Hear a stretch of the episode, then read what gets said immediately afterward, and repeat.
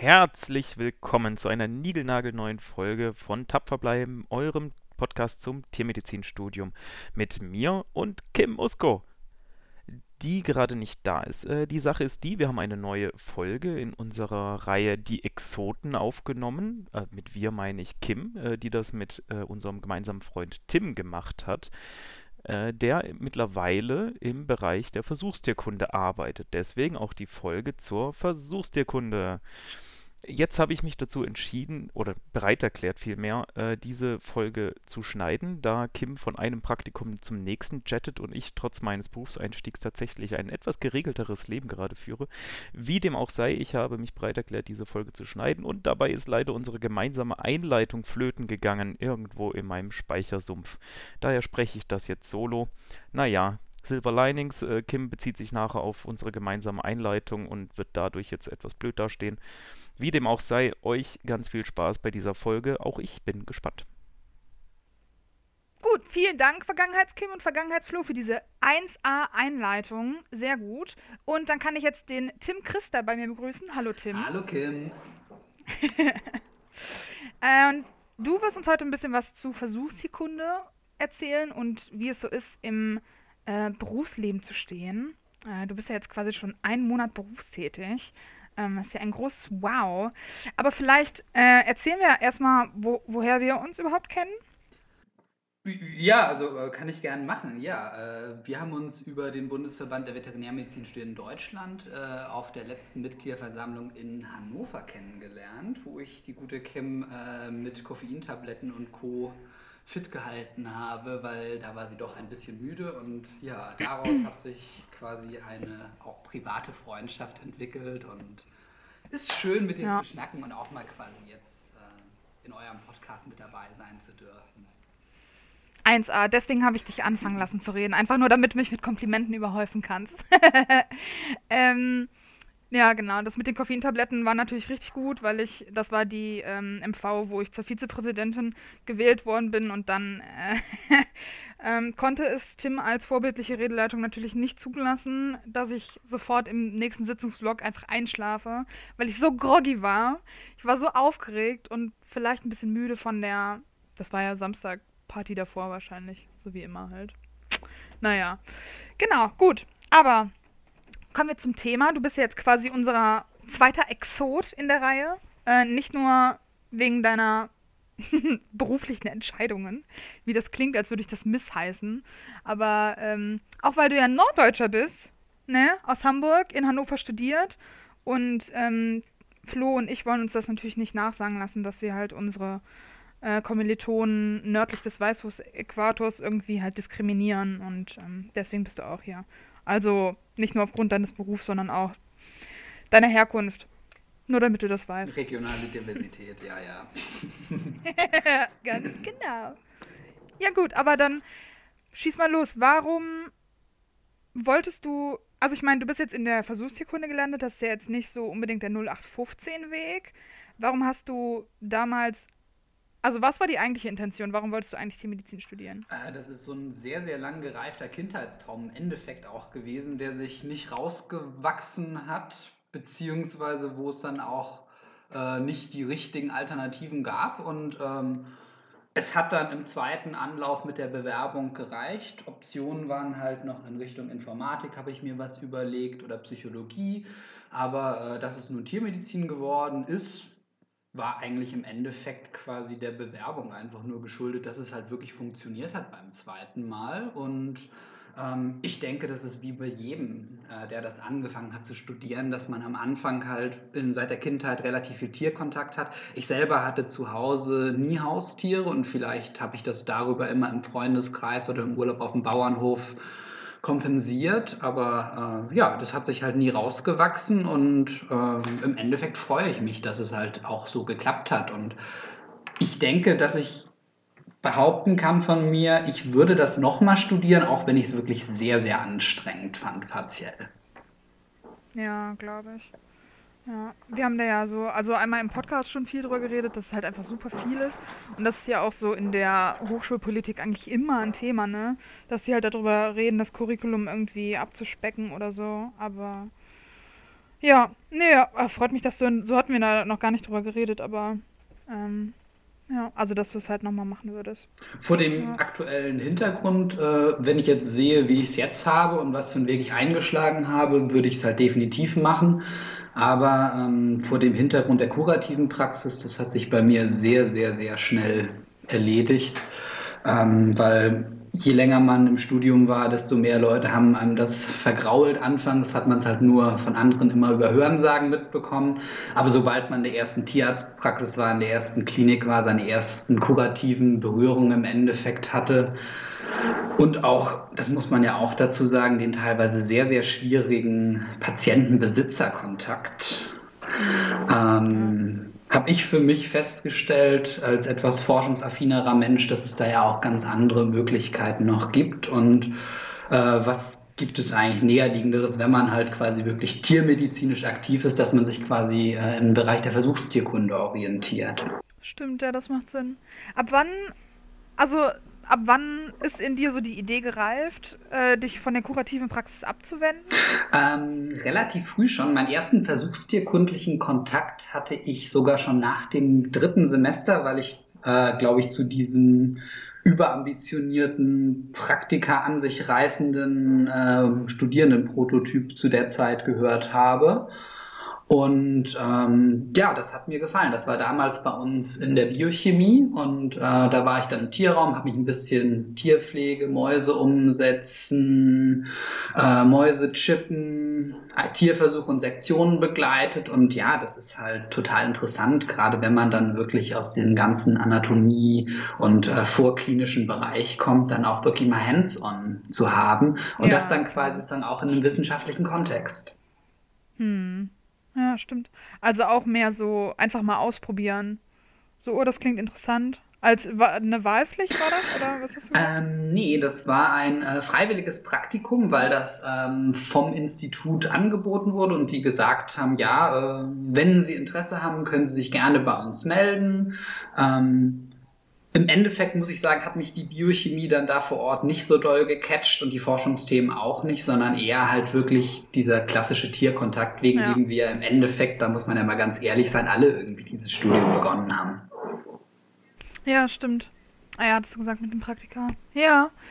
Und was waren so, mh, also du hast gesagt, die wurde die kurative Praxis so ein bisschen madig gemacht. Also verstehe ich, ich finde auch, es hat halt, ähm, also vor allem die Kleintiermedizin hat halt einen furchtbaren Ruf, ne? Ähm, ja, aber also, ich weiß nicht, war das bei euch auch so? Bei uns haben die Professoren zum Beispiel auch am Anfang immer gesagt, so ja, und übrigens, wenn ihr halt irgendwie, keine Ahnung, ähm, immer noch mit diesem Touch, ja, die Mädels, wenn die dann in die Kleintiermedizin gehen, dann äh, könnt ihr euch von eurem Gehalt verabschieden. Oder was waren bei dir da so die Knackpunkte? Ähm, solche Appelle habe ich eigentlich nicht bekommen. Wir hatten bei uns damals halt auch, äh, ich weiß nicht, wie es in München ist, so Berufsorientierungsvorlesungen im Rahmen der äh, veterinärmedizinischen Geschichte. Ähm, und wir hatten auch sehr, sehr viele, das muss man sagen, ähm, Werbeaktionen im Endeffekt. Also wir hatten damals, erinnere mich noch, im zweiten Semester so einen Rinder-Zukunftstag. Es macht mir auch riesen Spaß, der Kontakt mit den Großtieren. Aber ähm, wenn man das dann für sich alles halt evaluiert und ähm, je länger man im Studium ist, ähm, stellt man halt immer weniger fest, will man das überhaupt? Im Großtierbereich, da muss man ganz ehrlich sagen, das ist für mich eine rein rationale Überlegung. Punkt A, äh, wie hoch ist die eigene körperliche Halbwertszeit? Und das Zweite ist halt auch nochmal, oder ähm, ja, das, man muss schon mit diesem System als solchem d'accord gehen. Und ähm, außerdem ist ein weiterer Punkt noch für mich, dass ich nicht glaube, dass ähm, die Nutztierproduktion und äh, veterinärmedizinische Bestandsbetreuung in unseren Breiten noch bis zu meiner Rente Bestand haben wird und dass das in dem oder vor dem Hintergrund für mich auch kein zukunftsträchtiger Bereich ist. Hm. Also, dass du, ich meine, so in der Nutztierpraxis sind wir schon sehr auf den Primärsektor angewiesen irgendwie. Meinst du, dass das dann einfach outgesourced wird? Ich sehe den langfristig in Deutschland wegbrechen. Hm. Ja, verstehe ich. Ich meine, ist ja jetzt auch gerade wieder aktuell mit Ferkelkastration. Das sind ja dann so kleine Pflastersteine in die Richtung, ne? Mhm. Ja. Hm, stimmt. Ja, ich habe auch irgendwie so jetzt in den letzten Semestern im letzten Jahr immer so festgestellt, so zwischendurch, das kommt immer so, so tröpfchenweise irgendwie, dass ich mir gedacht habe, okay, du gehst halt eigentlich so mit dem Gedanken ins Studium rein, ich studiere das halt für die Tiere, ne, um halt, keine Ahnung, weil ich Tiere gerne habe, weil ich mit Tieren groß geworden bin und weil ich Tieren helfen möchte. Und je weiter du kommst, desto mehr merkst du halt eigentlich, dass egal in welchen Bereich du gehst, du eigentlich Tiermedizin für die Leute machst. Also ich meine, ist jetzt vielleicht irgendwie so ein bisschen überstrapaziert, der Gedanke, aber Nutztierpraxis ist halt eigentlich so äh, in the long run für Lebensmittel gedacht, ne? Also halt wieder Medizin für den Menschen eigentlich. Und Kleintiermedizin ist ja auch klar so kurzfristig halt für das Tier, aber längerfristig eigentlich damit den Leuten halt gut geht, ne? Weil Kleintiere auch irgendwie emotionale Nutztiere sind. Also mhm, Den Begriff finde ich halt auch sehr treffend und ähm, die Sache, die mich halt im Kleintiersektor halt massiv stört, ist halt, dass man auf, um halt optimale Medizin machen zu können, auf den Geldbeutel oder halt eventuell die Tierkrankenversicherung der Tierbesitzer angewiesen ist, weil man muss ja irgendwie sich selbst auch über Wasser halten können und da ist es halt manchmal schwierig zusätzlich dazu ist bei mir halt auch noch der Punkt, dass ich äh, absolut Bluthochdruck bekomme, wenn ich da die Leute mit ihrer französischen Bulldogge und ihren brachycephalen kleinen Missgeburten quasi ähm, in die Praxis kommen sehe und wie unreflektiert die auch mit der ganzen Thematik umgehen. Das macht mich persönlich auch wütend und ich glaube, dass das äh, wie gesagt, auf Dauer für meinen Bluthochdruck und für meine Gesundheit auch nicht besonders gut wäre, wenn ich mich dauerhaft in diesem Feld bewegen würde. ja, das ist sehr vorausschauend gedacht, sehr gut. Äh, ja, stimmt. Ich fand auch, ich war Januar auf der Grünen Woche und dann ähm, war da auch Thema so brachycephale Rassen und dann habe ich auch mit äh, so ein paar Passanten, Besuchern gesprochen. Und da waren halt auch so ein paar junge Mädels dabei von der Berufsschule und die waren so, ja, hey, wieso ist denn das schlecht? Die sind doch voll süß.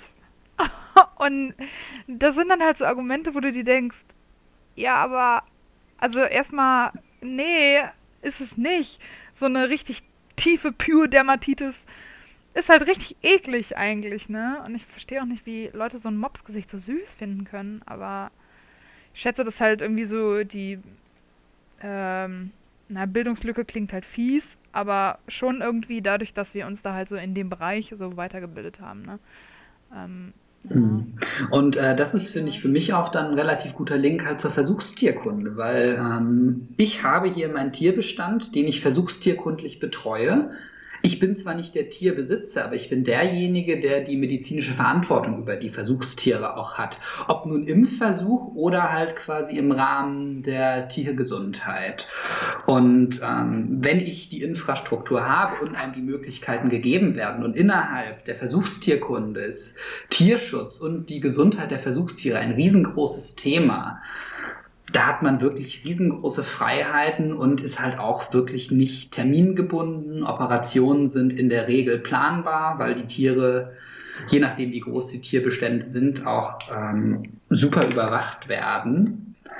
Und mhm. ähm, es ist wirklich ein sehr, sehr planbarer ähm, Beruf, weil es passieren eigentlich im Vergleich zur kurativen Praxis draußen sehr, sehr selten auch Notfälle. Und das ist auch eine Sache, die ich sehr, sehr reizvoll finde an dem gesamten Sektor. Und dass man halt diesen wissenschaftlichen Bezug nicht verliert. Weil ich glaube, selten hat man sonst wirklich so diese Hybridisierung zwischen tierärztlicher Praxis und ähm, Hardcore Science. Ja, das stimmt. Ja. Und äh, vernünftigen Arbeitszeiten. Ja, je nachdem, wo man im Endeffekt wahrscheinlich auch landet, weil da gibt es ja solche und solche Betriebe auch. Aber ähm, grundsätzlich glaube ich, dass es eher planbar ist. Mhm. Ja. Und ähm, was machst du da jetzt bei deiner Stelle eigentlich? Ähm, ich habe ab dem 1. April bei einem Auftragsforschungsunternehmen äh, namens Preclinics angefangen zu arbeiten. Ähm, ab dem 1. April, seitdem ich meine Approbation dann habe, auch als Tierarzt direkt, vorher nur als wissenschaftlicher Mitarbeiter. Und äh, dort bin ich zuständig für Studienbetreuung und ähm, die äh, Versorgung der Versuchstiere vor Ort. Wir haben hier vor Ort in erster Linie Großtiermodelle, Neuweltkameliden, Schafe, Ziegen, Kaninchen, Meerschweinchen, ist immer ein bisschen komisch, wenn man da von Großtier redet, aber ähm, versuchstierkundlich ist es halt so, dass alles, was größer als Ratte ist, im Endeffekt als Großtier zählt. Ah, guter Punkt. ja. Und ja, hier bin ich jetzt, habe ich als Tierarzt angefangen und habe die Möglichkeit, meine Doktorarbeit zum Thema äh, der experimentellen Untersuchung zur Herstellung rekombinanter Antikörper in Großtiermodellen zu machen und berufsbegleitend meinen Fachtierarzt für Versuchstierkunde zu machen. Ist ja schon ziemlich fett, ne? Das so dual quasi machen zu können. So nebenher. Ich also ja, nebenher. Ich, ich kenne auch niemanden, mit dem ich, muss ich sagen, aktuell tauschen wollen würde. Und ich glaube, das ist eigentlich so das Beste, was man eigentlich so beim, bei der Berufswahl sagen kann, wenn man das von sich behaupten kann. Ja, das stimmt, auf jeden Fall. Also ich denke, da haben, ich weiß nicht, es viele Berufseinsteiger so in un also vor allem auch in unserer Berufsbranche eigentlich schwerer, dass sie sich da halt so mit äh, Minimum-Sachen irgendwie abfinden müssen oder es halt tun. Hm. Müssen tut's ja keiner. Mhm. Einfach mal Nein sagen, Leute. Aber äh, ja, das klingt auf jeden Fall sehr gut. Ja. Mhm. Und wie sieht dann so ein Arbeits-, so ein typischer Arbeitstag. Also soweit ich das nach einem Monat halt sagen kann, habe ich jetzt noch nicht den richtigen Alltag natürlich drin, aber ähm, ja, ich kann sagen, dass meine tierärztliche Arbeit auch sehr, sehr viel noch auf den PC und äh, Dokumentationsaufgaben beschränkt ist, dass halt die versuchstierkundliche Dokumentation stimmt, dass äh, die Versuchstiere äh, gemeldet werden, das Gesundheitsmonitoring der Tiere, also nicht nur die Versorgung als solche, sondern halt gucken, wie ist der Gesundheit, ähm, oder wie ist die Tiergesundheit im Bestand, was für Erreger hat man drin, weil man muss halt teilweise spezifiziert pathogenfreie Tiere an Kunden halt auch liefern. Ja, klar.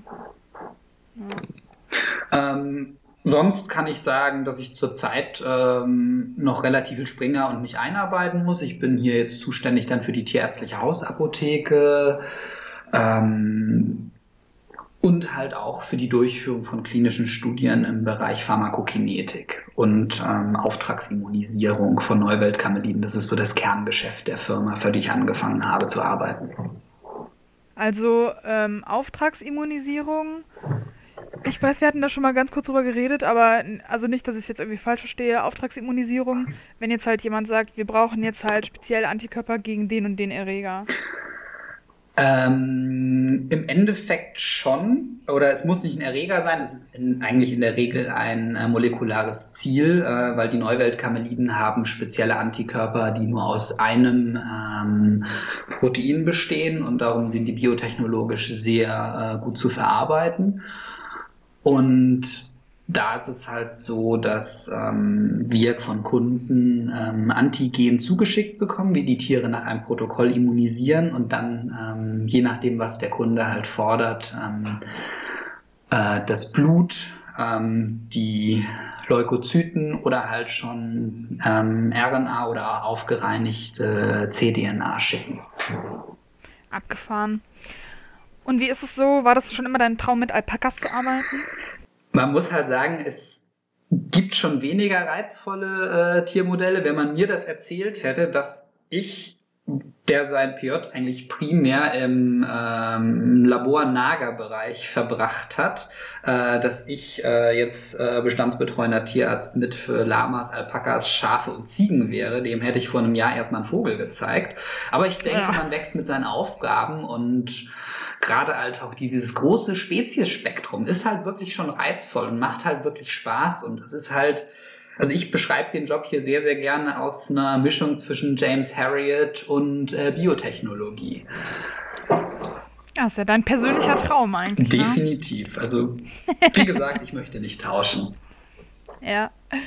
Du hast einfach gerade aber formuliert wie die Untertreibung des Jahrtausends. So, ja, hm, es gäbe sicherlich äh, Spezies, die weniger, hm, dafür, dass du uns irgendwie gefühlt jeden Abend ganz, ganz neidisch machst, wenn du Fotos ähm, schickst, wie du in deinem Garten sitzt und ähm, dir ein Feierabendweinchen gönnst und dabei ähm, deine Alpakas betrachten. also du, du wirkst auf jeden Fall sehr zufrieden. Es macht auch ein bisschen neidisch vielleicht, ja. Ja, also das merke ich auch, dass ich seitdem das Studium vorbei bin, wirklich viel, viel ausgeglichener bin, weil man sich jetzt wirklich größtenteils auf die Sachen fokussieren kann, die einen interessieren. Und das finde ich schon ziemlich erstrebenswert, gerade wenn man sich sehr, sehr lange mit Würstchen, Käse und äh, Fleischhygiene rumgeschlagen hat.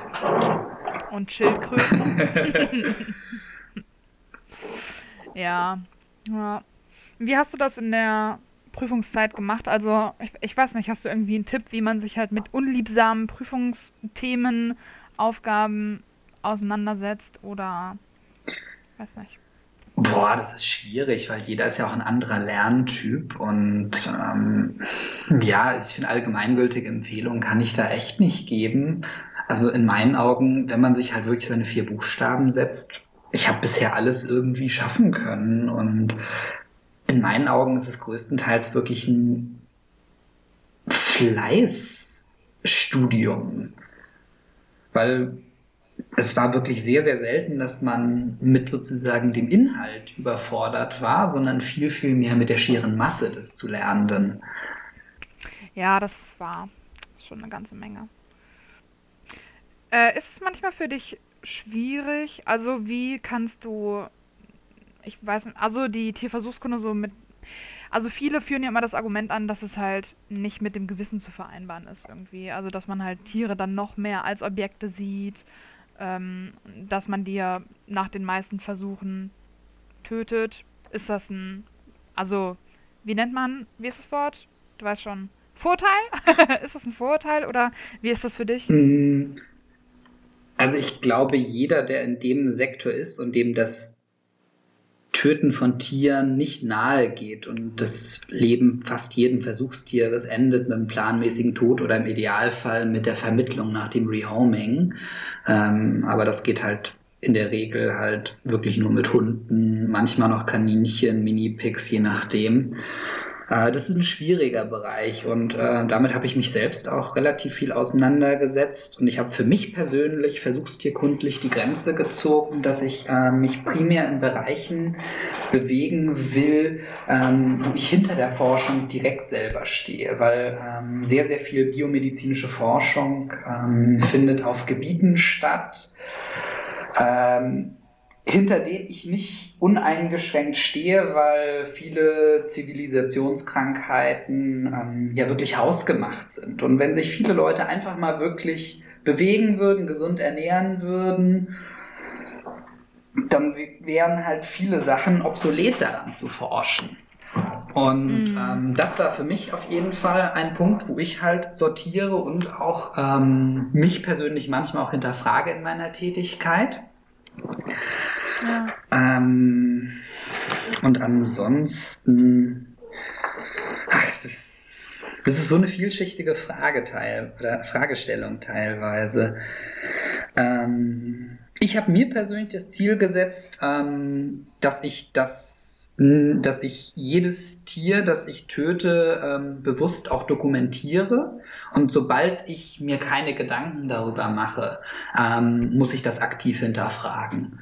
Das ist für mich auf jeden ja. Fall äh, ein ganz, ganz wesentlicher Punkt. Aber davon bin ich nach einem Monat auf jeden Fall noch meilenweit entfernt. Aber da ist, denke ich, mein Umfeld auch definitiv gefragt, mich manchmal da vielleicht auch auf den Boden zurückzuholen, wenn ich solche Tendenzen halt erkenne. Ja, auf jeden Fall, stimmt. Ja, nach einem Monat sollte es wohl nicht sein. ja. Äh, aber mhm. finde ich eine gute mhm. ethische Grundeinstellung. Aber es ist halt schwierig, weil ähm, wenn man hat ja wirklich dieses Studium eigentlich mit so diesen kurativen Gedanken angefangen. Und ich habe selbst mhm. nie Haustiere gehabt und ähm, ich kann jetzt aber im Endeffekt, wenn quasi die Schmerzen, Leiden, Schäden für die Tiere zu groß werden, ich habe die Möglichkeit, eigenständig, ohne Rücksprache mit einem Besitzer äh, den Versuch abzubrechen. Beziehungsweise, was heißt hier Besitzer? Das sind ja die Sponsoren, weil es sind festgelegte Abbruchkriterien, wenn die erfüllt werden, dann habe ich die Legitimation, ein Tier auch einschläfern zu dürfen. Das ist äh, irgendwie beruhigend im Vergleich zur kurativen Praxis, wo einem manchmal einfach echt die Hände gebunden sind. Ne? Mhm. Ne? Also. Ja, da, also. Ich meine, so, ja. Für mich ist es ein ganz großer Punkt, äh, das habe ich in einigen kurativen Praktika für mich immer so ein bisschen hinterfragt und da bin ich auch öfters angeeckt, dass ich gewisse kurative Handlungen äh, vor dem Hintergrund des übergeordneten Tierwohls teilweise hinterfragt habe und lebensverlängernde Maßnahmen aus wie soll man sagen, egoistischen Beweggründen der Tierbesitzer, wo wir halt wieder bei diesem Punkt des emotionalen Nutztiers wären. Na, ich habe ja auch ein Praktikum gehabt jetzt im Februar. Da waren auch so ein paar Patienten, die wir auf Station hatten, wo man sich auch so gefragt hat, na, okay, mh, hm, ist es jetzt halt noch zielführend irgendwie oder ist es jetzt gerade so für das eigene wissenschaftliche Interesse? Ähm, ich glaube, man, man wirft das halt so den Tierärzten oder generell dem Fachpersonal in der Wissenschaft, sage ich mal, gerne mal vor, dass da halt vielleicht so ein bisschen zu sehr objektiviert wird, aber ich glaube, das kann einem in der kurativen Praxis auch passieren, um ehrlich zu sein. Also wenn man dann halt irgendwie einen Hund zum dritten Mal ähm, in eine OP schickt für eine Sternotomie oder was weiß ich, ist halt auch so die Frage, okay, mache ich das halt, also muss man sich, finde ich, auch mal ehrlich fragen, dann mache ich das jetzt halt wirklich für den Hund, mache ich das für die Besitzer oder mache ich das für mich, weil mich das halt so fuchst, dass ich irgendwie das Problem nicht gefunden habe ich glaube, das Problem gibt es da halt auch. Mhm. Und das ist zum Beispiel eine Sache, wo ich auch sage, ähm, ich kann es tierärztlich äh, nur verantworten, wenn Tierversuche mit gesunden Tieren gemacht werden. Äh, ich kann es mir gar nicht leisten, im Endeffekt, dass äh, kranke Tiere in Versuche gehen, es sei denn, es ist halt wirklich ein induziertes, geplantes Modell. Ja, klar. Ich ich habe jegliche Freiheit und ohne quasi einen gesunden Versuchstierbestand kann man keine gesunde und reproduzierbare Forschung machen. Und das ist, finde ich, ein sehr, sehr starkes Argument, was ich auch immer wieder tierärztlich anführen kann, wenn ich einen Bedarf habe. Mhm. Ja. Es gab ja mal auch eine Weile das Gerücht irgendwie, wenn, keine Ahnung, äh, du musst halt auf deine Katzen aufpassen und das sollte kein Freiläufer sein, weil auf der Straße fahren Autos rum, die sammeln Tiere ein für Tierversuche oder so. und wenn man sich halt mal ein bisschen mit der Materie beschäftigt, dann wird einem halt klar, dass das äh, gar nicht machbar ist, einfach, mhm. weil das wäre halt genau das Gegenteil von dem, was du ja so als optimale Ausgangsbedingungen haben. Ja, der gesamte Sektor ist hochstandardisiert, aber das ist für mich halt auch wieder so ein klassischer Punkt. Wenn Leute einen mit so etwas konfrontieren und ähm, einen auf solche Punkte auch ansprechen, dann ist das für mich, muss ich ganz ehrlich sagen, mittlerweile eine super gute Filterblase geworden auch, weil ähm, wenn Leute solche Sachen dann nach wie vor, nachdem man es ihnen sogar erklärt hat, ähm, weiterhin behaupten und zu diesen Punkten stehen, ähm, dann frage ich mich auch manchmal, ja, dann müssen wir auch eigentlich nicht über diese Thematik weiterreden oder Vielleicht ist das jetzt auch nur mein Punkt, aber ähm, ich halte gewisse Tierversuche in unserer Zeit natürlich nicht uneingeschränkt äh, für noch absolut notwendig. Und ähm, wenn das Leute abstreiten, dann ist das für mich teilweise auch äh, ja, ein persönlicher Selektionsfaktor, mit was für Leuten man langfristig halt noch zu tun hat. Ähm, ist das so ein Punkt, der oft bei dir angesprochen wird? Ich meine, du bist jetzt erst seit einem Monat in dem Beruf, ne? Aber du planst das ja eigentlich schon länger. Ist es dann öfter irgendwie so ein Streitpunkt in einem Gespräch? Also jetzt, ich, ich weiß nicht, ist das vielleicht auch abhängig, ob das Tiermediziner sind oder nicht? Also, dass es da halt öfter zu einem ja, ich will nicht sagen Konflikt, aber du weißt, was ich meine. Also ich muss sagen, ich habe persönlich noch keine direkten Ein oder Anfeindungen für meinen Tätigkeitsbereich äh, entgegengebracht bekommen, ähm, aber durchaus schon kritische Situationen und für mich war es wirklich sehr, sehr schön, teilweise auch äh, versuchstierkundliche Aufklärungsarbeit in meinem Umfeld zu leisten. Halt beispielsweise mhm. mit diesem wunderschönen Beispiel, was du gebracht hast mit den eingefangenen Katzen, warum man das halt wirklich nicht macht. Ja. Und es ist leider noch ein in vielen Fällen sehr, sehr intransparenter Bereich, und dem halt noch viel an Öffentlichkeitsarbeit geleistet werden muss. Aber ich denke, das ist halt dann auch unsere Aufgabe mit. Dann aber sag doch mal, die Frage ist ja, äh, brauchen wir Tierversuche überhaupt? Wofür, wofür das alles? Also warum sind Tierversuche unablässlich? Äh, man muss sagen, zurzeit sind sie definitiv noch unablässig oder sagen wir mal unersetzbar in einem gewissen Rahmen, weil grundsätzlich ist nämlich die Überlegung ähm, für Firmen oder halt für Universitäten, dass wenn man sozusagen Tierversuche ersetzen kann, dann macht man das nicht nur, weil man es muss, wenn es ein validiertes System ist, sondern weil es auch absolut Sinn macht du hast halt viel, viel weniger Streuung in Experimenten drin, wenn du nicht quasi ein ganzes Lebewesen noch hast, was mhm. äh, verschiedene biologische Parameter äh, noch hat, die natürlich ineinander einwirken. Der Punkt ist halt, dass man viele äh, Stoffwechselzusammenhänge in vitro zurzeit noch nicht wirklich darstellen kann. Oder der nächste Schritt wäre in Silico, dass man da sozusagen Computermodelle hat. Und wenn man die nutzen kann, auch schon als Vorversuche, dann macht man das allein schon, dass man einen besseren Überblick hat. Aber äh, zurzeit sind halt Stoffwechselvorgänge noch so komplex, man hat es noch nicht mal in einigen Fällen geschafft, die Stoffwechselwege einer einzelnen Zelle halt wirklich zu skizzieren und zu modellieren, geschweige denn wirklich von einem ganzen Organismus. Und das lässt sich halt wirklich nur in vivo replizieren. Äh, ganz kurz, in Silico ist am PC, also Richtig, halt mit ja statistischen Modellen und so weiter. Computermodelle. Hm.